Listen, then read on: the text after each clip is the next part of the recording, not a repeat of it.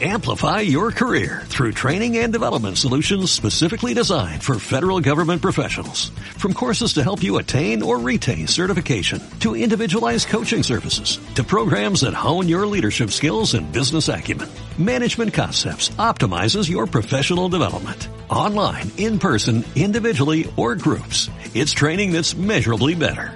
Learn more at managementconcepts.com. That's managementconcepts.com. Son las 8 de la mañana en Canarias. Caja 7 te ofrece los titulares del día. El alcalde del Paso, Sergio Rodríguez, ha pedido hoy en Canarias Radio la firma de un pacto por la isla de La Palma. En De la Noche al Día, el alcalde ha insistido en que hay que pensar ya en soluciones a la crisis que vayan más allá de municipios directamente afectados y que permita reactivar la economía de toda la isla. Insiste además en que debe ser de forma de pacto la- para que perdure más allá de quien esté en el gobierno central. Necesario es firmar un pacto por la isla de La Palma, un pacto de reconstrucción que tenga en cuenta eh, reconstruir los tres municipios, pero también eh, que ponga en marcha infraestructuras que son estratégicas en la isla de La Palma. Llevamos mm, miles de años luchando para que se haga esa carretera de entre el Remo y Fuencaliente, que va a permitir que, bueno que instalaciones hoteleras puedan venir a esta isla. Eh, pues habrá que sacar de adelante el balneario de Fuente Santa porque al final son proyectos tractores de economía.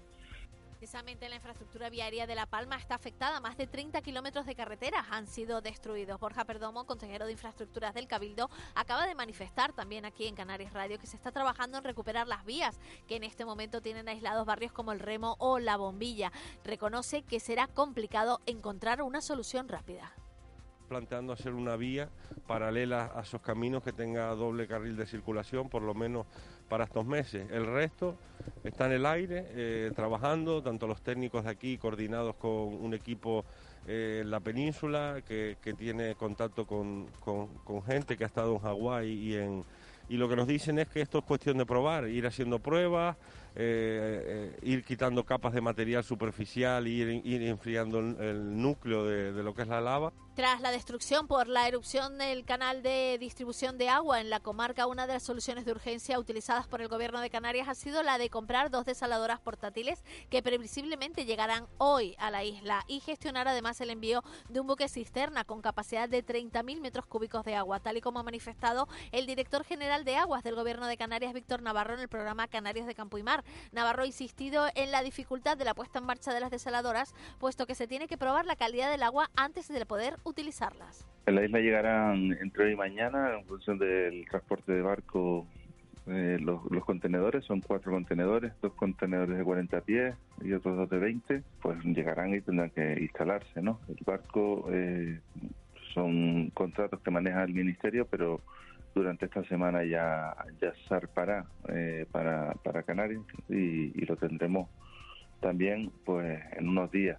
La erupción volcánica ha afectado ya a 1.074 edificaciones, de ellas 946 que están destruidas y 128 con daños, según los datos recogidos por el sistema de satélite Copernicus. Y las coladas ya abarcan cerca de 400 hectáreas. Los damnificados han creado una plataforma para conseguir cobertura jurídica, uni- unificar portavocía y agilizar los trámites de las ayudas que están en marcha. Juan Vicente Rodríguez es su portavoz.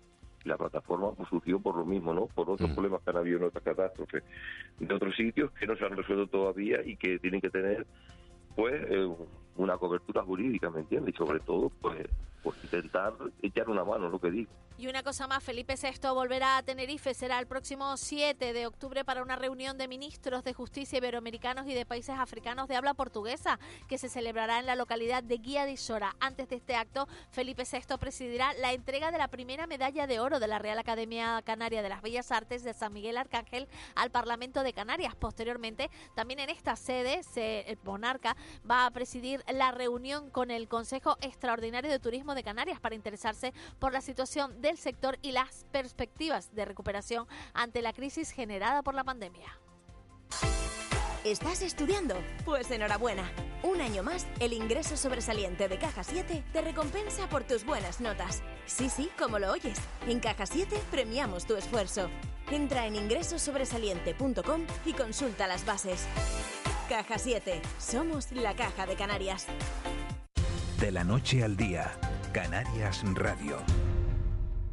La mano de hierro de Bernarda Alba resuena en Ópera de Tenerife. El amor por Lorca llevado a la ópera. La casa de Bernarda Alba, Auditorio de Tenerife, 19, 21 y 23 de octubre. Entradas desde 20 euros, 5 euros para menores de 30 años, 20% de descuento comprando los dos primeros títulos. Ópera de Tenerife. Si eres testigo o víctima de algún delito, el Gobierno de Canarias pone a tu disposición la Oficina de Asistencia a las Víctimas de Delitos, una ventana virtual para que en un solo clic, de manera inmediata y confidencial, obtengas información, protección y asesoramiento de profesionales especializadas. No dudes en contactarnos, estamos para ti. Te cuidamos, Gobierno de Canarias.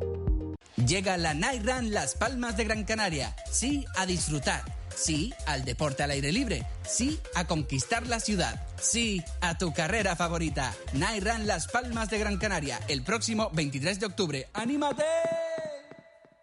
La mano de hierro de Bernarda Alba resuena en Ópera de Tenerife. El amor por Lorca llevado a la ópera. La casa de Bernarda Alba, Auditorio de Tenerife, 19, 21 y 23 de octubre. Entradas desde 20 euros, 5 euros para menores de 30 años, 20% de descuento comprando los dos primeros títulos. Ópera de Tenerife. En Cristalam tenemos la solución definitiva para el exceso de calor en edificaciones. Nuestras láminas de control solar 3M para cristal con una reducción térmica de más de un 80% y libres de mantenimiento son eficiencia energética en estado puro, sin obras, sin cambiar los vidrios, en exclusiva en Canarias, solo en Cristalam. Visítanos en cristalam.com. Gran Canaria mira al futuro con Salto de Chira, una central hidroeléctrica que pone a Gran Canaria a la cabeza de la sostenibilidad a nivel mundial. Salto de Chira almacenará la energía renovable no utilizada para volver a generarla cuando sea necesaria mediante un salto de agua. Nos permitirá combatir la emergencia climática y tener las presas siempre llenas. Aportará agua para nuestra agricultura y ganadería, la lucha contra los incendios y la reforestación de Gran Canaria. Entra en saltodechira.com y consulta toda la información. Cabildo de Gran Canaria. La Fundación Caja Canarias y la Fundación La Caixa presentan la cuarta edición del Festival Internacional Canarias Artes Escénicas. Del 11 de septiembre al 24 de noviembre no te pierdas su prestigioso calendario de actividades. Vive el CAE. Información y venta de entradas ya disponible en www.festivalcae.com. La mano de hierro de Bernarda Alba resuena en Ópera de Tenerife. El amor por Lorca llevado a la ópera. La casa de Bernarda Alba, Auditorio de Tenerife, 19, 21 y 23 de octubre. Entradas desde 20 euros, 5 euros para menores de 30 años, 20% de descuento comprando los dos primeros títulos. Ópera de Tenerife. De la noche al día, Miguel Ángel Dasguani. 8 y 7 minutos de, de, la mañana de este lunes 4 de octubre. Seguimos en este de la noche al día con la vista centrada, con la vista, el corazón y todo centrado en la, en la isla de, de La Palma. Vamos recuperando poco a poco la normalidad, vamos introduciendo otros asuntos, pero eh, el 95% de este programa va, a seguir dedicado a, La Palma mientras estemos en este momento tan, tan delicado de, de la erupción. Eugenia Pay, ¿dónde estás? Sigues en la Breña, en Breña Alta, ¿no? No, no sigo en Breña Alta. No, ah, no, ¿estás he movido ya? En este, eh, en este escaso margen de tiempo he recorrido unos 8 kilómetros en coche, pasando por eh, semáforos eh, y viendo, viendo cómo, cómo está palpitando la isla en esta, en esta zona, bastante más tranquila de la isla, donde, como te decía, nos sentimos afortunados. Y hemos venido a los Cancajos para encontrarnos con alguien que que conoce muy bien La Palma, no siendo palmero, lleva 23 años en La Palma, es alemán, eh, se llama Dirk, y lleva estos 23 años trabajando en la misma eh, empresa de coches de alquiler, una empresa palmera, Viajes Oasis, en Los Cancajos, donde la flota, la mayor parte de la flota, está totalmente aparcada. Dirk, buenos días. Hola, muy buenos días. Bueno, Dirk, eh, eh, ves con incertidumbre incluso el futuro, el futuro para que tus hijos estudien, para que la vida continúe como marcha, para afrontar gastos, vives en Villa de Mazo soportando algunos temblores. Eh, ¿Qué se siente? De qué, ¿De qué hablan los pocos turistas que llegan para alquilar coches? Y sobre todo, ¿tienes miedo a que esta situación pueda eh, castigar la economía, la economía de tu familia? Eh, bueno, es, un conjunto de cosas. Eh, por, un lado, a nivel privado, por supuesto, uno siente algo de incertidumbre, quizá miedo también de vez en cuando, aunque estamos lejos de, la zona de erupción, pues mm, uno está muy pendiente del, del, del, evento. a nivel em, económico, pues estamos también muy pendientes de la evolución de todo ese, ese tema por cuánto tardaría, cuánto, eh, cuándo se puede volver a, eh, a, llegar a una cierta normalidad eh, y los eh, clientes pues también tienen cierta preocupación. ¿De qué, ¿De qué, habla, ¿De qué habla un cliente cuando se encuentra contigo sobre, el volcán y sobre todo por qué, ha terminado viniendo? Eh, sé que no conocerás con detalle todos los casos, pero en, ese contacto de, recepción, de recibir y de intercambiar información. ¿Qué tipo de cliente sigue llegando a La Palma? De los pocos que siguen llegando, porque Condor ha interrumpido su operatividad con el aeropuerto Palmero. Sí, eh, vienen, vamos, vienen mucho menos que antes. Eh, aparte de tantas cancelaciones que hemos tenido, los clientes nuevos, pues eh, hay de todo. Hay parte mm, que quieren ayudar, que vienen por un par de días, hay médicos, hay psicólogos, pero también hay turistas. Hay mm, turistas eh, que quieren ver el volcán, que, que, que, o no es un evento único mm, en, en, esta zona o en el mundo, se puede decir casi. y eh, hay un cierto, mm, quizá también, turismo volcánico de los pocos que llega. O sea que no, es, no se puede hablar de una balanza de turismo que quiere ver el volcán. Eh, son, mm, pocas, pero, pero sí lo hay también. Dirk, y sobre todo, em, con respecto, con respecto a la, a la, a la flota de, de, coches, ¿qué actividades hacen ustedes sin, sin tener ese trabajo que realizar? ¿De qué hablan los compañeros en la, en la empresa. Hay momentos en los que los brazos se mantienen cruzados frente a periodos como el justamente anterior a la erupción del volcán, en el que no daban abasto y, recibían incluso peticiones, me contaba, de coches que no podían ofertar a los clientes.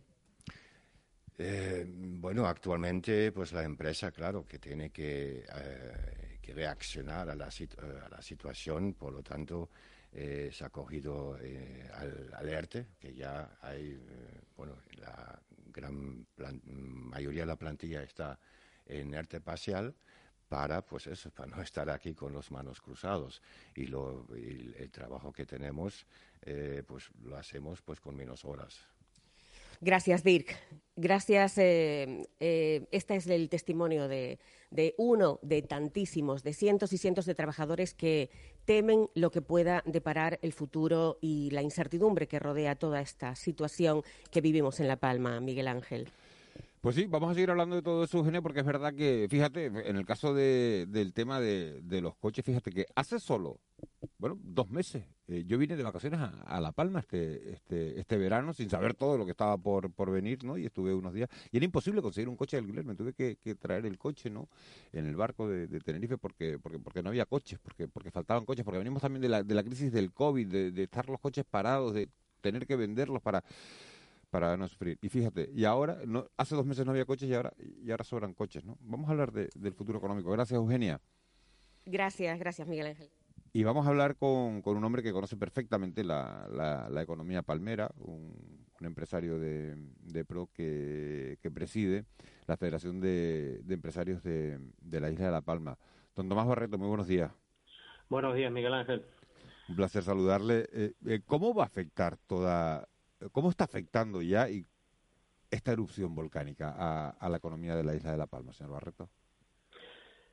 Pues eh, vamos, en primer lugar afecta a las personas de La Palma, a las directamente afectadas y a, los que estamos alrededor, porque claro, esto eh, produce un cambio inmediato y muy profundo en la vida, ¿no?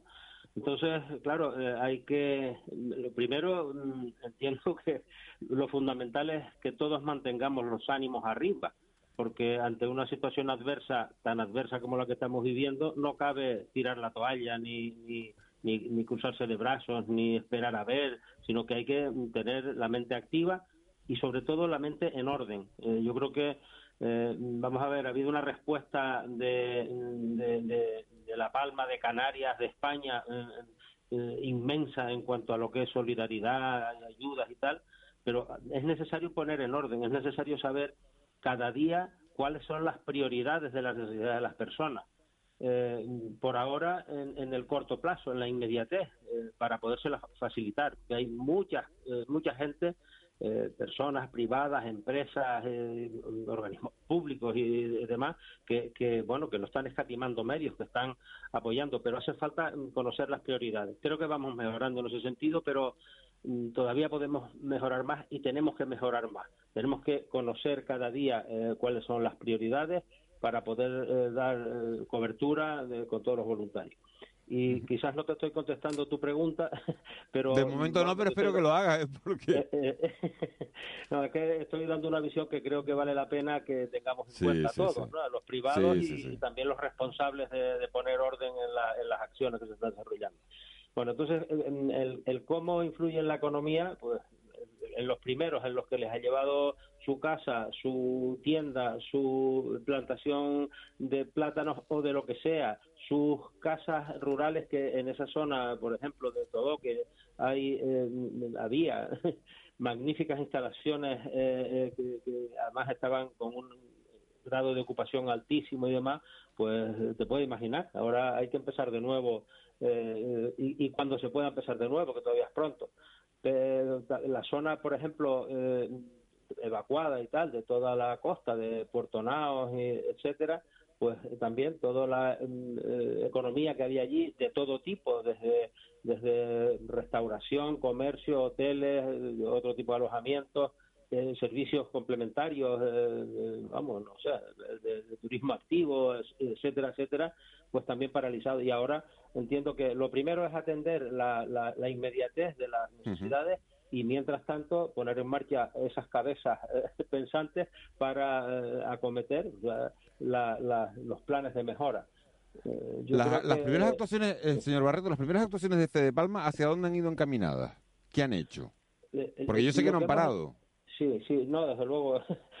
creo que no podemos dar más y yo permíteme que agradezca a todas las personas vamos propias de la, de la federación y, y, allegados y complementarios que, que, ha sido una dedicación de, de vamos absoluta lo primero naturalmente ha sido canalizar las ayudas más inmediatas por aquello de que de que hay que paliar una situación que se, que se nos ha venido. Hay mucha gente que salió de su casa con lo puesto y había que darles hasta ropa, ¿no? Bien, pues eh, eh, la respuesta ha sido magnífica. Lo que ocurre es que eso ya al día siguiente, a los dos días ya, pues oye, no, no necesitamos más ropa, al, revés, ya si nos mandan más ropa o nos mandan determinadas cosas, lo que hacemos es crear un problema logístico porque eh, las, las organizaciones de ayuda y los los ayuntamientos, por ejemplo, los servicios sociales eh, están haciendo mucho, pero pero no tienen esa capacidad y esa organización para, para poder eh, eh, hacer la logística de todo ese tipo de ayuda. Con lo cual, por eso es importante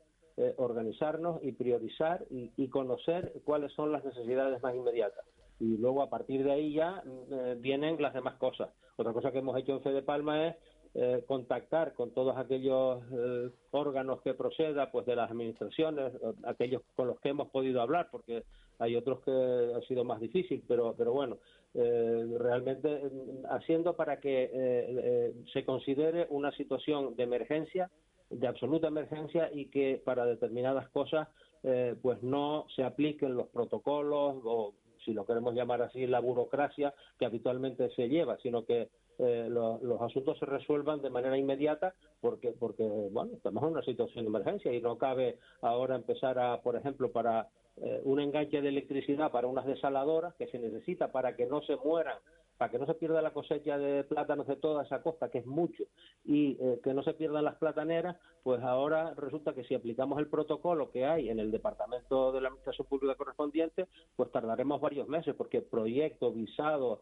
evaluación ambiental, no sé cuántas cosas, pues llegaremos cuando ya están muertas la, la, las plataneras. Entonces, mm, yo tengo la confianza en que después de algunas conversaciones de estos últimos días y la última ayer con un alto cargo del gobierno, eh, vamos, lo, lo tomen como emergencia y lo resuelvan y espero que eh, todo el mundo lo entienda y que, y que nadie proteste porque hayamos salvado la, la cosecha y, y, las plantaciones de plátanos de, del suroeste de La Palma. ¿Cómo ocurre? El, digamos, la cadena logística de acceso que usted conoce perfectamente por el negocio al que se dedica, ¿se va a ver afectada en algún caso? ¿Va a haber algún producto que escasee? Porque aquí, estamos viendo Reino Unido que no hay gasolina, no hay, los supermercados están vacíos. Eso en La Palma no ocurre, usted lo acaba de aclarar. ¿Hay algún producto que por su especial dificultad o, por las circunstancias se vaya a ver, digamos, condicionado? No sé, el, agua, los mismos plátanos. Si no hay cosecha de plátanos, por, por, los supermercados de La Palma, los plátanos que hay son de La Palma. Eh, ¿hay, ¿hay, algún tipo de, interrogante o de, nubarrón en, ese aspecto? En mi opinión, no. Yo creo que el, comercio en líneas generales tiene capacidad para, para, atender las necesidades. Por supuesto, en el comercio de la alimentación eh, la tenemos. Y eh, si me permite la broma, Juanma, eh, vamos a ver, si, si nos comiéramos todos los plátanos de La Palma, que no va a ser el caso, porque sigue, sigue quedando producción viva y demás, eh, yo pienso comer, pienso comer mucho, señor Barreto. Ya, ya, ya. Pues mira, yo me como uno cada día y la verdad es que estoy encantado. Así que, bien. Eh, eh, digo que mm, no, no, ese problema no se va a dar.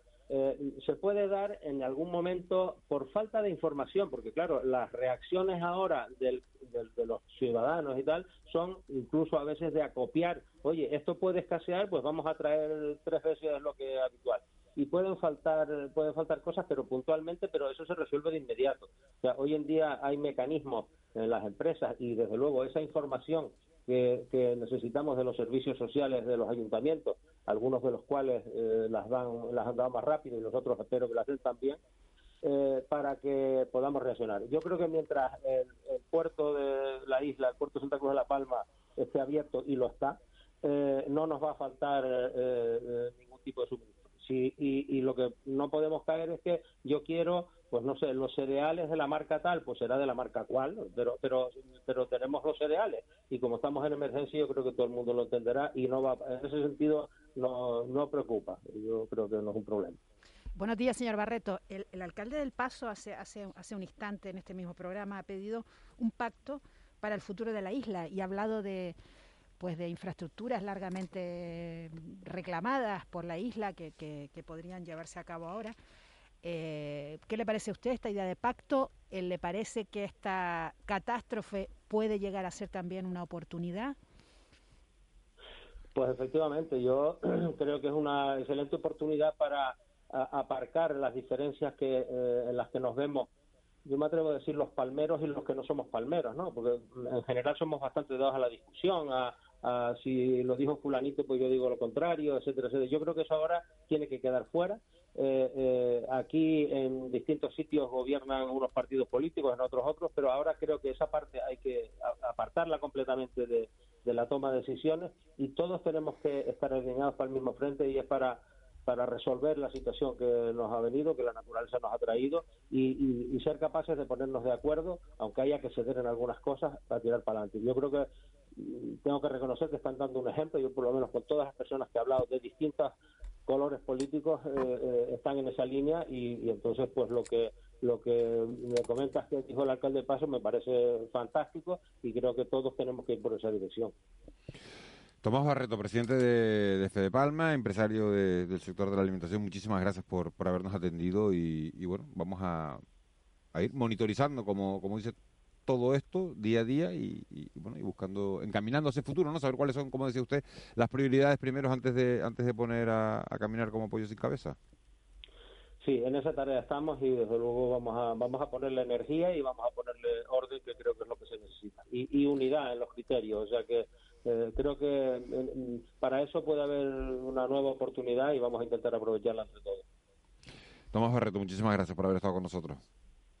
Buenos días Buen día, un abrazo. Esto es cómo, cómo está la economía, cómo, cómo está afectando la, la, erupción a, a, la economía palmera, que como, como decía el alcalde de, del Paso también hace un rato, no es, no es una cuestión de los municipios afectados por la erupción, no es una cuestión solo de del Paso, de los Llanos de Aridane, de Tazacorte, incluso de, de, Fuencaliente. ¿no? En ese valle de Aridane vive el 40% de la población de los 85.000 mil eh, palmeros. Ah, y es el motor económico, Miguel Ángel. el motor económico, ¿no? Claro, Entonces, eh, afecta, afecta. especializadas, agricultura y, y, agricultura de exportación, en el caso del, plátano y, turismo, bueno, pues, está claro que, lidera la isla, ¿no? La, Santa Cruz de la Palma es más una ciudad administrativa, de funcionarios, del cabildo, tiene otro tejido pues, pues, pues bastante bastante diferente. Eso en La Palma se aprecia perfectamente. Tú lo, bueno, lo estás viviendo, ¿no? Vamos a, a ver, eh, Juan Ángeles, que antes decía que se habían retirado mil camiones de, de ceniza, ceniza que han provocado un montón de, de daños en, eh, bueno, pues en las fincas agrícolas y que también está complicando la, la situación en, los inmuebles, en los hogares, en las casas. Tenemos comunicación con Luis García, que es el presidente de, del Colegio de Administradores de Fincas de, la provincia de, Santa Cruz de Tenerife. Señor García, muy buenos días. Muy buenos días, Miguel Ángel.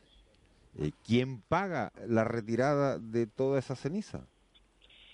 Bueno, pues quien debe pagarlo es el consorcio, realmente. Ya nosotros, a través de los compañeros de La Palma, ya hemos comunicado que es consorciable y que, y que tenga mucho cuidado, sobre todo porque esta ceniza puede afectar a incluso a, las instalaciones de ascensores, eh, los desagües de, de las viviendas.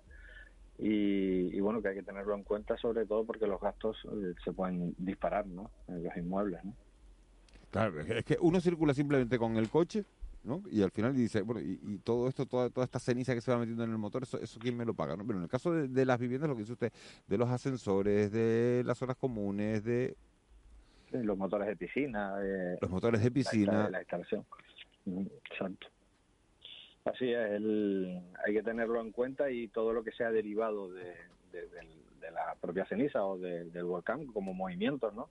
Eh, hay que revisar las viviendas, hay que revisar, hay que comprobar eh, que no hayan grietas y si hubiera grietas, pues lo, lo, primero sería ponerlo en manos de profesionales, de técnicos, eh, hacer una valoración y, y, dar parte enseguida al consorcio. ¿Y todo esto cubre las erupciones volcánicas? Sí, lo digo porque, porque en, en, muchos seguros cuando, cuando uno va a, a pedir y mirar y dicen sí, esto... sí eh, sí, sí que lo cubre, sí que lo cubre. Lo que pasa es que realmente aquí eh, hasta el propio consorcio se ve en algo que es totalmente nuevo, ¿no? Porque eh, normalmente, por ejemplo, tenemos siete días, una vez que, que, pasa el siniestro, tenemos siete días para poder dar parte, ¿no? En este caso, claro, no sabemos cuándo va a terminar, la ceniza puede continuar semanas, meses, ojalá que no, yo quiera que no, pero pero al final, pues claro, no sabemos cuándo va a finalizar. Entonces, sí es recomendable eh, dar parte cuanto antes y después ir añadiendo al, al, expediente pues los daños que se pueda ir apreciando, ¿no? Eh, señor García, buenos días. Usted ha dicho grietas. ¿Se han detectado días, grietas? En, en, ¿Se han detectado grietas en...? Eh, bueno, afortunadamente, en una reunión que tuvimos la semana pasada con, con los compañeros de, de La Palma, nos indicaban que en principio no, en principio no tenían eh, o no habían apreciado ninguna grieta en, sobre todo en los edificios, ¿no?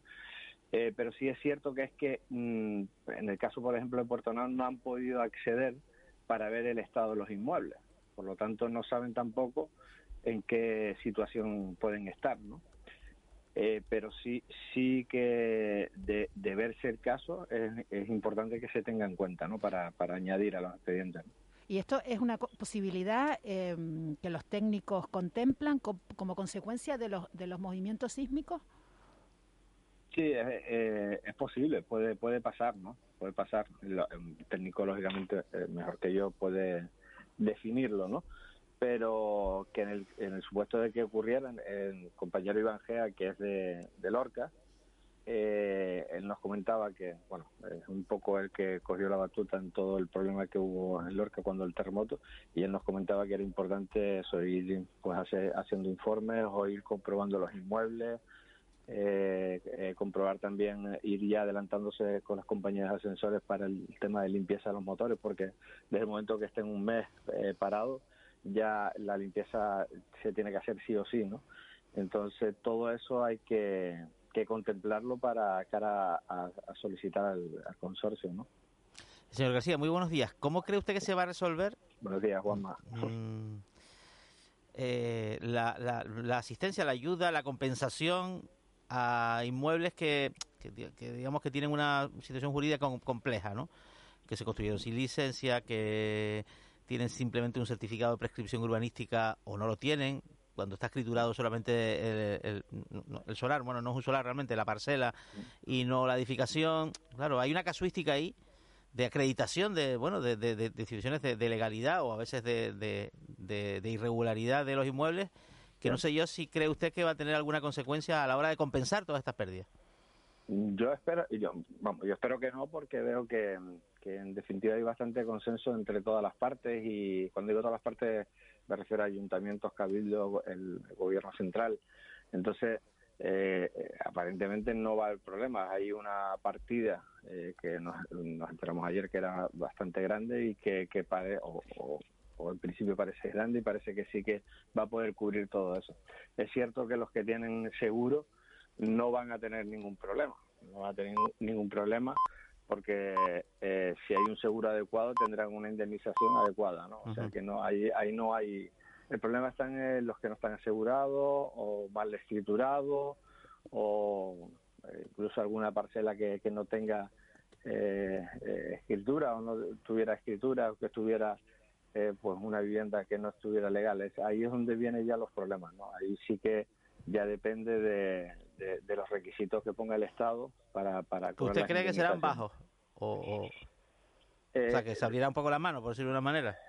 Por, por experiencia, eh, sí suele, por experiencia digo, cuando ha sucedido, eh, pues, pues en el caso de, de Santa Cruz cuando fue la riada, pues sí es cierto que los que no tenían seguro pues fue bastante complicado. ¿no? Uh -huh. Pero yo creo que estamos en una situación totalmente diferente y, y, tengo la sensación de que de que los ayuntamientos, cabildos, nosotros nos hemos puesto en contacto con ellos y me da la sensación de que está funcionando todo muy bien. Nosotros nos hemos puesto en manos de ellos para, para lo que lo que necesite y para no entorpecer sobre todo pues sus labores, ¿no? Y, me da la sensación de que está funcionando todo bien, ¿no? Entonces yo creo que, que sí que, que, que serán indemnizadas pues eh, justamente, ¿no? Luis García, presidente del Colegio de Administradores de Fincas de, de Santa Cruz de Tenerife, muchísimas gracias por habernos atendido y por habernos aportado esa información. Muchas gracias, Miguel Ángel. Buen día. Un abrazo grande. Buen día, un abrazo. 8 y 31. Saben que tienen un teléfono de WhatsApp para escribirnos, para mandarnos mensajes que ya van llegando. Bueno, han llegado desde hace, desde hace un rato, pero no hemos tenido ni, ni tiempo de, de leerlos a, a, nuestra redacción. Les cuento lo que dicen esos mensajes. A ver que estaban por aquí. Hola, buenos días. Felicidades por la cobertura que hacen de la erupción de La Palma. Yo propongo como nombre para el volcán los chorros de Fátima. Los chorros de Fátima por... Porque hay una zona cercana que se llama Fátima también. Ah, vale, eh, vale, vale. Eh, muy cercana a donde se produjo la erupción y los chorros, bueno, pues... Y los chorros por, Quizás por es una analogía con los chorros de Pina en La Gomera. Pasa que los chorros de Pina en La Gomera son de agua, ¿no? ¿Eh?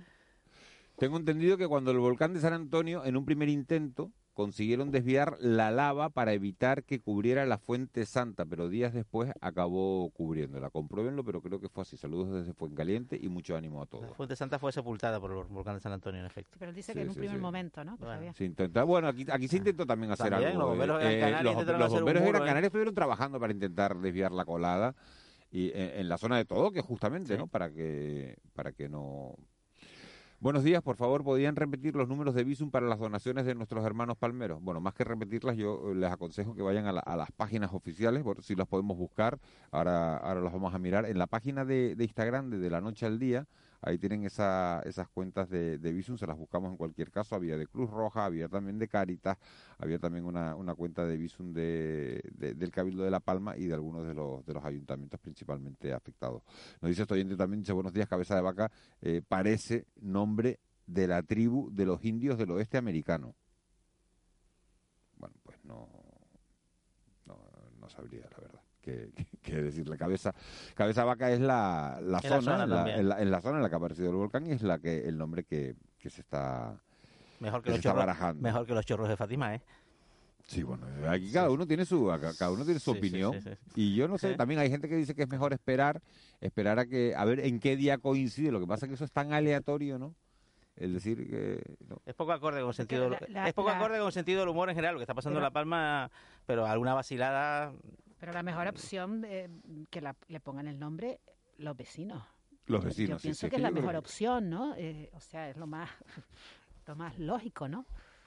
Dice, ¿se podría utilizar la ceniza para hacer bloques para la construcción? Sí, lo han dicho, ¿no? Sí, que, como que árido. Se pueden. Dice, lo digo porque he visto maquinaria en internet que utilizando poca agua y mucha presión lo fabrican. Pues parece que sí, parece que, que va ahí. ¿Por qué no se hacen bloques con la ceniza y se van almacenando para las casas que hay que reconstruir? Hombre, bueno, pues sí, pues una, una utilidad que se le, se le podría dar. Son algunos de los, de los mensajes que nos van llegando a nuestro teléfono al 616, a ver que no me lo aprende de memoria, ahora, ahora se, lo, se lo repito. Nosotros vamos a hacer un pequeño alto para unos consejos publicitarios y enseguida nos metemos en tiempo de tertulia, en tiempo de mentidero. De la noche al día, Canarias Radio. Tu hija Carmendelia me acaba de mandar un mensaje aquí al móvil. ¿Y qué te dice? Me mandó un machango riéndose. ¿Con la cabeza redonda? ¿Eh? Eso es que fue al baño barato. A mí siempre me lo manda cada vez que va porque se asombra con los precios del baño barato. Pues le voy a mandar otro machango riéndose para que sepa que también puede ir de visita a la web elbañobarato.es. Si eres testigo o víctima de algún delito, el Gobierno de Canarias pone a tu disposición la Oficina de Asistencia a las Víctimas de Delitos, una ventana virtual para que en un solo clic, de manera inmediata y confidencial, obtengas información, protección y asesoramiento de profesionales especializadas. No dudes en contactarnos, estamos para ti. Te cuidamos, Gobierno de Canarias. De la noche al día, Canarias Radio. El mentidero.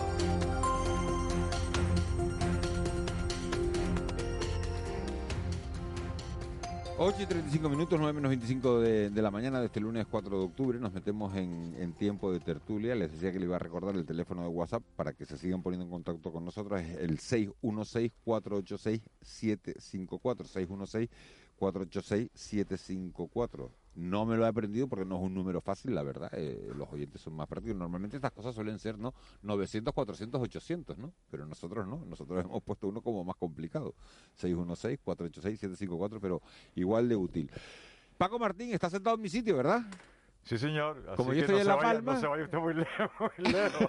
Como estoy en La Palma, bueno, te puedo dejar conducir hasta las nueve y media No, todo no, esto, ¿eh? gracias. Esta nave de la Tu radio. Antonio Salazar, ¿a ti, dónde- ¿a ti dónde te eh. ha puesto que no te veo hoy? Ah, amigo. Buenos días. Buenos días. ¿A ti dónde te ha puesto? Pues estoy aquí en el sitio que siempre A su- ocupo. A su vera. A su izquierda. A la, a la- a vera de Paco Martín. Eso a es. su izquierda, bueno, a su izquierda. A su izquierda, derecha sí, ¿no? A de- siniestra. De- Depende de donde te pongas, Sí, como como todo. todo. Ah, ¿tú, ¿Tú dónde prefieres ponerte, Antonio? ¿A la izquierda o a la derecha? No tengo una predilección. Soy, soy, para esas cosas soy de poca costumbre.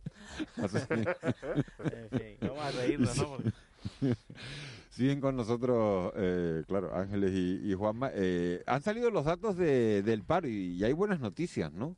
Desciende, desciende de- dentro de todo esto, desciende, desciende el desempleo. 20.699 personas, 20.600, sí, un exacto. 8,84%, claro. Son buenas comparadas con qué? Comparada con 2020 son buenísimas, comparada con 2019 pues todavía hay, Bueno, hay- eh, hay recorrido, ¿no? Sí, Pero hay se puede mirar un poquito hacia adelante con un poquito de optimismo, ¿no? De- Bueno. o, o es ficticio este- esta, esta recuperación.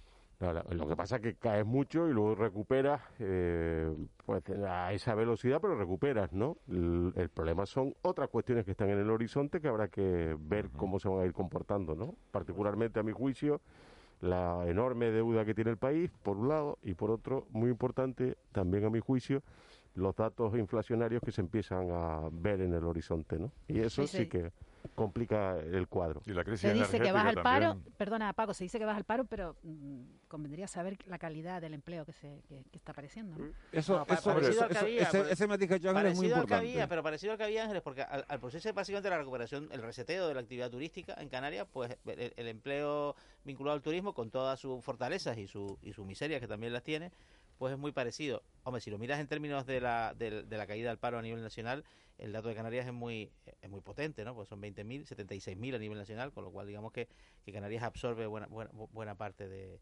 de, digamos de la, de la recuperación del empleo. Eh, respecto a 2019, queda trecho, queda trecho. Ah, de todos modos, es verdad que eh, ese dato que acaba de dar Juanma se explica en parte por el arranque eh, rápido, explosivo que está teniendo el sector turístico, pero que tuvo mucho tiempo parado. Claro, es que hemos partido de cero, de cero prácticamente, ¿no? Y bueno, bien, es un dato alentador, se, se va regenerando. De, de todos modos, los críticos dicen que, por ejemplo, a nivel España, que ha influido en la cifra, en, la, en esta cifra, pues el, el, el, el, el auge del empleo público, ¿no? Que lo cifran en 180.000 personas. Es decir, que eh, no ha ido, la actividad privada no ha ido con toda esa, esa velocidad que se requería, pero en cambio el empleo público sí se ha multiplicado. Y luego hay una tendencia que se está produciendo en todo el mundo desarrollado, que es que hay muchos puestos de trabajo vacantes Mm. y en algunos sitios, como en España, pues tasas de paro elevadas. Y hay trabajos que no, Mm. que tienen una demanda eh, por la recuperación económica muy importante y luego hay trabajos, por ejemplo, aquí es vinculado a la, Camioneros, a la- sí, sí, camioneros ahora mismo, sáquense el En carnet, sáquense el carnet de camionero porque es que hay, hay, En hay una Reino Unido y escasez de, toda Europa, de- ¿eh? no, no, pero en toda Europa, el Reino Unido es palpable porque encima, pues, con las leyes de inmigración que han implantado, se han dado cuenta Se de que hay británicos que no quieren ser camareros, que no, quieren- que no quieren Sí. ser camioneros, camareros tampoco, y que ahora mismo no hay. ¿no? Claro, los trabajos que ellos no, no hay. no pero hay una tendencia en general en el mundo desarrollado de eh, la, la economía se recupera, el empleo no tanto porque hay mucho empleo vacante. Pero en el caso concreto de los camioneros es que la gran apuesta en este momento es logística, ¿no? Todos eh, requerimos de cosas que mm, tienen que ser transportadas, ¿no? Y eh, ahí se está produciendo un, un No, desajuste y, luego, y, luego, y luego también que eh, estamos en un proceso de transformación en general, Mm. eh, o sea, del- del mundo laboral, de, del mundo empresarial, de, las de, de nuevas oportunidades de trabajo, y todo esto ha coincidido con la pandemia. Con lo cual, pues habrán, habrán muchos trabajos que, que no van a necesitarse a partir de ahora, Pero- pero, en cambio se incorporarán otros nuevos que a la sí. Pero mira, el- eh, Paco, en el Claro. caso, en el caso de Canarias, eh, siempre la, la historia viene de, o sea, la- el, el- el tema viene de, de atrás, ¿no? O sea, hay puestos de trabajo que no se cubren porque no tenemos personal formado y por otra parte hay puestos de trabajo que no se cubren porque no eh, apetece o porque son puestos que no que no gustan, ¿no? Pero eso pasa en todas las sociedades, sí, toda última sí, parte, en todas sí. las sociedades. Vale, Mm. pero eh, y después por otro lado tenemos la pata de la demografía, que, que vamos a una sociedad envejecida tremendamente, ¿no? O sea, el índice de natalidad se ha desplomado y más con la pandemia, y después tenemos el, el- el tema de la inmigración. Ayer leí un dato que es que el- la tasa de paro en el sector de la construcción en España está en mínimos históricos en estos momentos. Y no hay trabajadores. ¿eh? Ni Y siquiera en luego- 2007, Sí, una cosa- en el auge de la burbuja inmobiliaria, donde en España se decía que se construían pues, la mitad de las viviendas de la Unión Europea, que nadie se preguntó, digo, ¿y para qué queríamos tantas viviendas? Pero bueno, eso ya es agua pasada. Mm. eh, hubo una tasa de paro tan baja en ese sector. Pero fíjate, porque eh, he tenido conversaciones estos días, por ejemplo, con algo que se estaba diciendo por parte de los oyentes sobre el uso de la ceniza como árido y demás. El grave problema que vamos a tener para la reconstrucción inmediata de La Palma es precisamente la ausencia de, trabajadores, de- de- de no, de, trabajadores ma- para la no- no de- construcción. no- no de materia prima, sino de mano de obra. de mano de obra- materia prima de áridos en Tenerife. Sí. En La Palma. En La pues, Palma, pues, igual, cogemos la dato- ceniza, sí. cogemos la Claro, ceniza porque no solo son casas, ¿no? Lo que se tendrá que hacer no Claro, solo ejemplo, son casas. El teletrabajo es un dato curioso porque Canarias es, es la tercera comunidad que, que más teletrabajo mm, ha creado en el último año. O sea, detrás de, de Madrid, detrás de Cataluña y en tercer lugar Canarias. Entonces, pues bueno, por un lado, pues tenemos tenemos el problema que, que se va solventando del turismo, pero por otro, pues bueno, se está creando otro tipo de actividades que están beneficiando también. Así ha sido siempre. Quiero tocarles otro asunto de... Bueno, ¿vas a de- tocar el qué? es verdad que sonó así, ¿no? Desde la Quiero distancia, ¿te imaginas? Sonó. ¿Eh? Otro asunto, amigo. No, otro asunto, los papeles de Pandora. Se sí. destapan los negocios opacos de 600 españoles y 35 mandatarios internacionales. Una investigación global pilotada por el Consorcio Internacional de Periodistas de Investigación ha analizado los archivos secretos de 14 despachos de abogados y ha sacado a la luz sociedades de políticos, millonarios y artistas de, de- de más de 90 países. Investigación Y de que- muchos y de muchos ex dirigentes políticos. de muchos dirigentes políticos. Ex- está Tony ex Blair, dirigentes está... políticos, sí. sí. Sí, lo de lo- los dirigentes políticos es tremendo. Ah. O sea, gente eh, eh, que se que se ofrece a, a dirigir la- la- los gastos públicos. No, pero es posterior. La administración ya posterior, posterior, claro, eso no, no, posterior, posterior con adquirido. su, pero ellos no se aplican la ley que debieron aplicar en su momento, o sea, la de Un ministro de Economía de Brasil, Paulo Guedes, eh, eh, Putin, eh, Dominique Bueno, Strauss, Putin que está fue, en De todas formas, hay algunos nombres que parece que no- de- del FMI. ¿Que no hay algunos nombres, Ángeles, perdona? no, que digo que hay algunos nombres eh, en, en esa lista que parece que no te extraña, ¿no?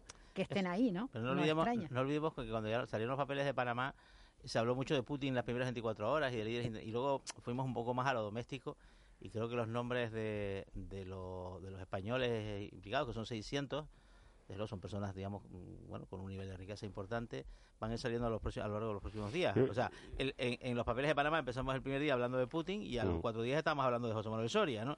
eh, vamos a ver qué sale de ahí, de esas 600 personalidades, digamos, de la vida española, que se conocen dos nombres, ¿no? Bueno, Julio Iglesias y Vírgenes y Guardiola. Y Y Pep, Guardiola. Guar- y Pep- y Pep Guardiola. A, a mí sí me gustaría decir una cosa, es que estas informaciones así a lo bestia Ah. no, eh, no separa el trigo, el trigo de la paja. Porque eh, si vemos los papeles de Panamá, que recordaba Juanma hace un momento, en la recaudación posterior, en cuanto se iniciaron las, eh, las operaciones necesarias por parte de la agencia tributaria, se quedó en 160 millones de euros. Gente como Soria, que ha comentado Juanma, no cometió delito alguno. No, no, no, no. Claro. Fue un tema de aquí- ejemplaridad política y demás y tal, pero aquí, no. aquí lo que estamos en este momento es mezclando un montón de asuntos que no necesariamente... Julio Iglesias ni siquiera vive en España, no tiene su residencia fiscal en España. Y lo que están diciendo es que tiene una serie de, de sociedades que le sirven para canalizar su patrimonio por vías distintas. Yo creo que en esto habrá como en todo gente que son unos delincuentes y otra gente que está No, en la estricta legalidad. Creo, que- creo que más una cuestión de delincuencia, ¿no? Estoy de acuerdo contigo. Mm. Es una cuestión sobre la. Vamos a ver, la influencia, la incidencia que en la economía mundial tiene el fenómeno del paraíso fiscal entendido como bueno como, como refugio y tal para grandes patrimonios y tal Mm. para eludir la acción de, de la de, de- de- de hacienda con actividades eh, cuando se desarrollan actividades pues pues bueno pues, pues, pues muy lucrativas sobre un territorio ¿no? el concepto este de la extraterritorialidad fiscal que el ejemplo que se decía siempre bueno Netflix es que pagaba en España 3.000 euros. Hombre, pues es que Netflix en España factura, yo creo que un poquito más, ¿no? Y sus beneficios en España, gracias a los servicios que prestan en España y la aportación de sus clientes en España, debería ser mayor. Más que, más que lo que pasa que lo llamativo es verdad. Lo pasa es que hay una por- por competencia fiscal entre países. También. Más- Eh, más- más que tu competencia- patrimonio, tu patrimonio hay, hay, hay gente que, que, que- que, bueno, por lo que fuera, porque trabaja enormemente, por la suerte que ha tenido, por, mu- por, Por múltiples factores, por dedica, las muy actividades que han ¿no? desarrollado, pues ganan muchísimo dinero, se genera mucha riqueza y ese dinero, lógicamente, pues lo mueven. Lo y ese dinero pues y no quieren pagar impuestos No o quieren pagar quieren impuestos, pagar claro. menos impuestos porque hay una diferencia entre estar en un paraíso fiscal y, y, y- y- y- y Y entre- actuar de- Bueno, legalmente en el país de tu residencia, en tu el país donde resides declaras eso, a no declararlo, ¿no? A hacer hacer eh, hacerlo a y oscuras, es difícil esto, es- porque ¿quién le pone el es cascabel la- al gato, Ángeles? Porque, por Bueno, ejemplo, este- tú dices, hombre, Bueno, algunos cascabeles se han ido poniendo a, a raíz de, de, de los, de los papeles de anteriores. Hubo, Cuando salieron los papeles anteriores, el presidente de la Comisión Europea era Jean-Claude Juncker, que había sido primer ministro de Luxemburgo. Luxemburgo es un paraíso fiscal. Entonces, claro, es, di- es difícil. Claro, eh, necesita, necesita una iniciativa de carácter Sí. internacional para contener o acotar el fenómeno de los paraísos fiscales. ¿no? Yo, yo discrepo, vuelvo a discrepar amablemente con esa idea de que hay que acabar con los paraísos fiscales. Existen paraísos fiscales porque hay infiernos fiscales. Y algunos países se van camino de convertirse en infierno fiscal. Pero aparte de eso que puede ser una valoración más o menos eh, política, ¿no? Dinamarca es un infierno fiscal, o Suecia, Eh, Noruega. bueno, depende para qué. No, depende Pero para es qué. que Tiene- sí. tiene- Ah, bueno, ya pero claro. No, no, no, no. Es que, por ejemplo, en el caso de Suecia, que lo dice, tiene una presión fiscal altísima, por ejemplo, en renta, pero en impuestos a sociedades no. Tiene un impuesto a sociedades más bajo que España. O sea, hay que mirar luego en cada una de estas cuestiones, ¿no? Y- Pero solo por una, una cuestión sobre esta. Pero cuando digamos, hay que acabar con los paraísos fiscales. Para una empresa, por ejemplo, que tenga sede en Venezuela y venda en muchos sitios, ¿tiene sentido estar en un paraíso fiscal? En una jurisdicción distinta, digo. Porque es que, primero, si estás en Venezuela, pues vas a tener que estar todo el día con el cambio del bolívar, con el dólar. Imposible el cálculo económico. Te has ido, Imposible. has, has elevado la No. excepción a la a categoría. No, no, Antonio. no, no es tan excepcional, eh, Juapa, porque eh, sitios como Venezuela hay muchos, ¿no? No, no, no es la excepción. De hecho, una de las por ejemplo, cuestiones que- Facebook, su principal mercado es Venezuela, es un mercado importante para ellos No, en, en su facturación, pero- ¿no? ¿verdad? pero no, es no. España, es Francia, A ver, pero entonces Alemania. añadiría que yo no estoy de acuerdo, pero se está trabajando en la implantación de un impuesto mínimo sobre sociedades. Sociedades, pero estamos sí, viendo que aquí 20%. no hay sociedades en muchos casos, hay tipos patrimonios, ¿no? Claro, o sea que a eso voy. Es un asunto complejo, que es muy ruidoso, que además desata muchas bajas pasiones con este tema, porque obviamente la gente parece que le desagrada que Julio Iglesias puede tener un, un avión eh, comprado con una eh, empresa domiciliada en un paraíso fiscal, pero resulta que es que eso Ah, otorga cierta... A, a Guardiola lo deja fatal. Después de tanta proclama por su parte de... Sí, sí, Ah, sí, sí, ya sí. te- eh, No, no, no, no, no, yo, no, no,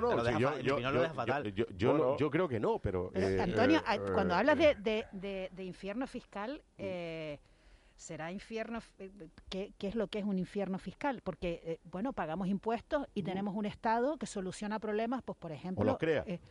Eh, bueno, también, claro que Vale, sí, no, no. pero también soluciona, eh, es al que, a lo que recurrimos cuando nos pasa una cosa como, el- como el- la erupción de La Palma o la pandemia. Bueno, no, no, no que es cuando- recurrimos, no recurrimos, ¿eh? Bueno, es una que está- obligación. Vamos a ver, eh, yo creo que me- vamos a yo ver, creo que no, se entiende no, lo que estoy diciendo, yo creo que se ¿Qué hace entiende lo, ingreso yo creo que se entiende lo que estoy diciendo. No, que es que esa es la mentalidad. Esa Te quieren molestar, que se entiende perfectamente lo que estoy diciendo, no, sé por qué. Las palabras son importantes porque nosotros no tenemos que recurrir a, para eso pagamos impuestos. Bueno, para, pero es que, eh, eh, vamos a ver, y, y eh, tenemos Paco. problemas muchas veces los que pagamos Paco, impuestos si con no el Estado. pagáramos impuestos, no tendríamos un Estado que... Pero eh, eso está fuera de toda vale, duda. Esa está fuera de toda duda. Por eso mi Claro, pregunta era, eh, quiero es que infierno fiscal, le preguntaba Antonio, infierno ¿Eh? fiscal. ¿Qué es infierno fiscal?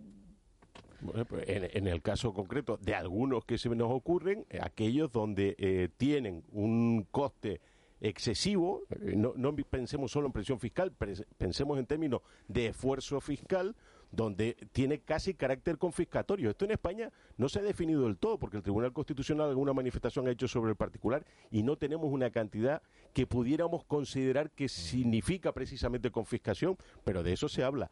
Y yo añado no solo el infierno fiscal, a mí me parece mucho más importante el tema de la inseguridad jurídica. Cuando hablaba del caso de Venezuela, que Juanma considera marginal, y yo digo que siendo el caso de Venezuela extremo, no es único, ahí de lo que estamos hablando, que tiene todo el sentido que algunas empresas se, re- se, se domicilien en sitios que les garanticen la las Paraíso- ventanas lo que- los paraísos fiscales no se crearon para que la gente pudiera sacar el dinero de Venezuela. ¿eh? Eso No, no, decir. no, no, no se crearon para eso. Bueno, Y probablemente los crearon todos americanos. Y luego- Probablemente y algún venezolano también. Pero luego también, luego también la regulación beneficia a unos más que a otros. Es decir, todo el trabajador de nómina ese no Sí. escapa del pago de los impuestos. En cambio, IRPF, en sí. cambio sí Mm. luego hay una serie de ventanas para SOCIMI, Crearan sociedades, grandes sociedades, etcétera, etcétera, Pero- donde existe un, dese- un desequilibrio. Yo no, yo no digo, Mm. eh, yo no digo, eh, o sea, no es que esté en contra, porque siempre es la amenaza. Bueno, si pagamos más impuestos nos vamos, ¿no? O sea, Mm. eh, y todo ese dinero se va. Pero yo sí creo que, que habría que ordenar un poquito más todo eso, ¿no? Están Sobre todo intentando de plantear vista el, el mínimo de de- sociedades en el 15%. Eso de alguna manera va contra las jurisdicciones especiales. O sea que no. No, es lo que, lo está sobre la mesa ahora porque, mismo. claro, aunque, o sea, hombre, un, un- un- o sea, un 3% sobre mil millones es mucho dinero. Pero un, un 15 o un 20% sobre un salario de 800 euros es, es un es demoledor. el- tipo, 15 el tipo para positivo. IRPF en España sobre un salario entre 20.200 y 35.200 eh, euros al es año, modal. bruto al año, que es más o menos, vamos a Mm. decir, el salario medio en Canarias es 21.000, Mm. tienes un 30%. Claro, un tercio. Claro. Es que para, es que Eh, para, eh, un salario hay medio... sociedades que pagan un 3 porque están en Panamá. Mamá, Eso es es que claro. para un y salario, para, para, para un ciudadano medio, el- los impuestos a lo mejor significan realmente una parte importante de su... Un tercio de su riqueza, Claro, la claro, gana es un- pero... o Los sea, Los, lo- los estoy oyendo hablar Y y, entonces- fíjense... No, sí, perdona Ángeles, ter- termina. No, eh, simplemente que la revelación de, de- de estos nuevos papeles pues es muy importante porque porque no- nos radiografía eh, bueno un- una situación una, una realidad oscura no una realidad opaca y, y, y, y, supongo que traerá traerá reformas no traerá Ah. alguna reforma y, y más claridad sobre esto no Yo, lo de la opacidad, eh, hay que ver que- al final quiénes son los que están, pero esas están todas declaradas normalmente, una buena parte, están declaradas en eh, la agencia tributaria. Hay un que es el 720 que te obliga, Sí, pero los que te, obliga no- a, a declararlo, ¿no? pero el problema es los que no lo no, lo- Bueno, pues no lo entonces declaran, eso claro. estarán cometiendo un delito y ahí sí que habría. Claro, pero claro, tener- claro. a ver, es que esto es importante. Tener una cuenta en un paraíso fiscal no, No es es de- delito. no es delito, no es delito. cuando lo declare Claro, claro, claro. Lo que pasa es que ahí es curioso, vamos a ver qué se sabe sobre esta sobre esta nueva revelación, si va a ser una filtración de estos, porque en el caso de los papeles de Panamá afectaba, afectaba a un bufete, ¿no? A Sí. Mossack, Aquí de y- 14 y, despachos, ahora está hablando de 14 Sí. despachos abogados especializados en paraísos fiscales, que, Mm. que no sé si es que les han pirateado o alguien ha filtrado los documentos, eso tiene también su trayectoria, ¿no? Sí, tantos Llevamos millones 20 de- minutos de tertulia y no hemos hablado del COVID. Bueno, una, eh, una buena señal, ¿no? Es una buena señal, es que eso les iba a decir, es que es verdad que hemos estado centrados con la atención en La Palma todos estos días, pero ahora estábamos hablando de otras cosas, del descenso del paro, de la, bueno, de, de los listos, ¿no? Que, que tienen esas cuentas opacas, eh, pero no hemos hablado del COVID. Y eso es una, como dice Antonio Salazar, es una buena noticia, ¿no? Sí, 46 casos de magnífico. contagios ayer. Eh, está está No ya la news, gente... No news, good news.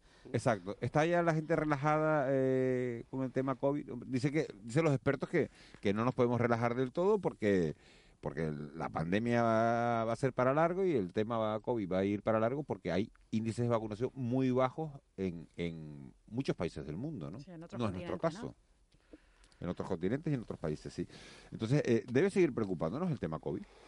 Hombre, debemos seguir manteniendo, pues... ¿Tú estás pues, preocupado, Paco, por No, el tema yo no, COVID yo no ahora? estoy preocupado, todo lo contrario. Yo soy partidario ya de que se quiten todos los niveles, porque claro, es que es que son cosas incongruentes, ¿no? O sea, de- mantenerte en nivel 2, en no sé qué, o sea, cuando permite que los que los campos de fútbol estén llenos al 100%, cuando permite que los transportes públicos vayan a tope, cuando permite que en el baloncesto, que es otra incongruencia, entren al 80, es decir, mantener los Esta- niveles, esta semana- mantener los niveles me parece ya Claro, la clave un es el índice de un- Este Que- fin de No, semana, este fin de semana ver los estadios, la verdad es que, oye, fue un Llama la hito, ¿eh? atención, ¿eh? Llama la atención, Fue ¿verdad? un hito que, Sí, ya, no, sí, que sí. ya no había, que ya bueno, Sí. ya no, ya no las hay, felizmente, ¿no? La- los goles enlatados estos, ¡oh! pero, pero el ambiente que había, por ejemplo, bueno, en el Wanda Metropolitano el sábado, Pero, ¿no? que era un partido de la máxima, con el estadio abarrotado. abarrotado. Pero es que después vas a un restaurante y no te permite sentarte, es decir, que, que, que llenes el aforo, me parece Sí, es que absurdo. creo que no O solo sea, bajo la incidencia, sino también la vacunación. el impacto de la propia enfermedad, ¿no? O sea, pre- precisamente porque hay mucha gente vacunada. Ocuparse sí, preocuparse ya es cada Bueno, día más Y complicado. entramos en otra, en otra, en otra dimensión, otra ¿no? En fase, otra claro, fase, claro, en otra claro. fase respecto a la pandemia, Claro. por lo menos en, en- en nuestro país. Sí, sí. Bueno, es que eh, Canarias está en índice de riesgo bajo por primera vez en este año. De todos modos, a mí, me, este a mí me asombra Que decir... hemos tenido mm, subidas, Bueno, subidas hemos y bajadas. ¿no? claro. Porque llevamos viendo, yo pongo siempre eh, el ejemplo eh, más cl- clamoroso que es el fútbol, ¿no? Llevamos viendo varias semanas los campos en el Reino Unido, en Alemania, llenos abarrotados, y yo me pregunto yo, ¿qué, qué diferencia hay entre la vacuna que nos han puesto a nosotros No, con la no, vacuna de, que le han hecho, puesto a de ellos? hecho, de hecho, en España ya estaba en muchos niveles más bajos cuando, cuando Dinamarca elimina todas las restricciones. Claro. España estaba por debajo de Dinamarca en contagios, ¿no? Y, y aquí parece Pero que le esto- cogido el gusto, parece que le han cogido el gusto a regularte la vida. No, Sí. bueno, al, al final la quinta ola nos deja un saldo muy claro, que es que ha producido el 20% de los contagios en España, estoy hablando, y solamente el 5% de las muertes. Eso es categórico, ¿no? O sea, el COVID sigue siendo un problema de salud pública de primer orden, pero ya no condiciona la mortalidad y, sobre es. todo no satura el sistema sanitario de esa manera, Claro. porque los pacientes que, de- que, que requieren de ese tratamiento especializado en UCI y demás son muchos menos. Mm. Eso es, la vacunación, la, la vacunación ha funcionado y los antivacunas ya que se inventen otra cosa. No, bueno, eso que- mejor ni citarlos, ¿no? Claro, que recurran al 5G o algo y tal, que se inventen algo porque porque es evidente que, que, que, que- que no... Bueno, que, Bueno, que- pero, pero Juanma, que la eh, solución ha eh, venido por no, ese no, lado. eh, o sea, los antivacunas están donde están, son un núcleo reducido, afortunadamente por lo menos en nuestra sociedad. Después hay otras sociedades, como en Estados Unidos, donde, donde sí tienen un, un cierto potencial, porque en Estados Unidos pasan cosas raras, ¿no? Pero de resto, yo creo que los antivacunas no debemos ni tenerlos en cuenta porque la sociedad en general No ha sido muy no lo- consciente. no en y- cuenta. Pero, hombre, en un, país, queda- como, en un nos país que- como Alemania el, el- la- y Francia en particular, la- el peso del movimiento antivacunas es bastante más relevante que en España, ¿no? Y estamos Por hablando supuesto, bueno, de sí, las dos sí. principales economías que nosotros de la Unión aquí- Europea en estos momentos, ¿no? Sí, pero fíjate que coinciden los antivacunas con, lo- con, el, con los países más desarrollados, por Sí, decirlo de es alguna manera. Unidos, Bueno, porque en otros países no pueden ni ser antivacunas, porque como no hay eso. vacuna, pues No, no, pero pueden por ni eso, no, en serlo. comparación con España, Portugal, Italia, ¿no? O sea Hay un que tema muy interesante y tal, que es quién va a gobernar en Alemania, porque... mm, va, a llevar, luego- va a llevar un ratito. para que luego los alemanes vayan a La Palma cuando pase el volcán. Cuando pase el volcán a La Palma ha venido, eh, y ya casi con esto terminamos, Pedro Sánchez tres veces en, en, bueno, en, en los 15 días que llevamos de, de erupción volcánica. Eh, ayer venía con 200 millones de euros debajo del brazo, que deben ser aprobados mañana por el Consejo de, de- de Ministros. Eh, ¿Qué les parece? Ah, Bueno, ah, bien, hombre. ¿no? De momento bien que Sí, todas claro. las administraciones estén juntas. A mí lo mejor que me ha parecido de todo es que los damnificados se van a organizar, cosa fundamental. Porque si se deja en manos de partidos políticos y de instituciones Sí, pero este asunto, no, a mí me parece correcto, porque ya tuviste lo que pasó en el incendio anterior de La Palma, no se ha resuelto el tema de las ayudas. En las lluvias posteriores tampoco se ha resuelto el tema de las ayudas.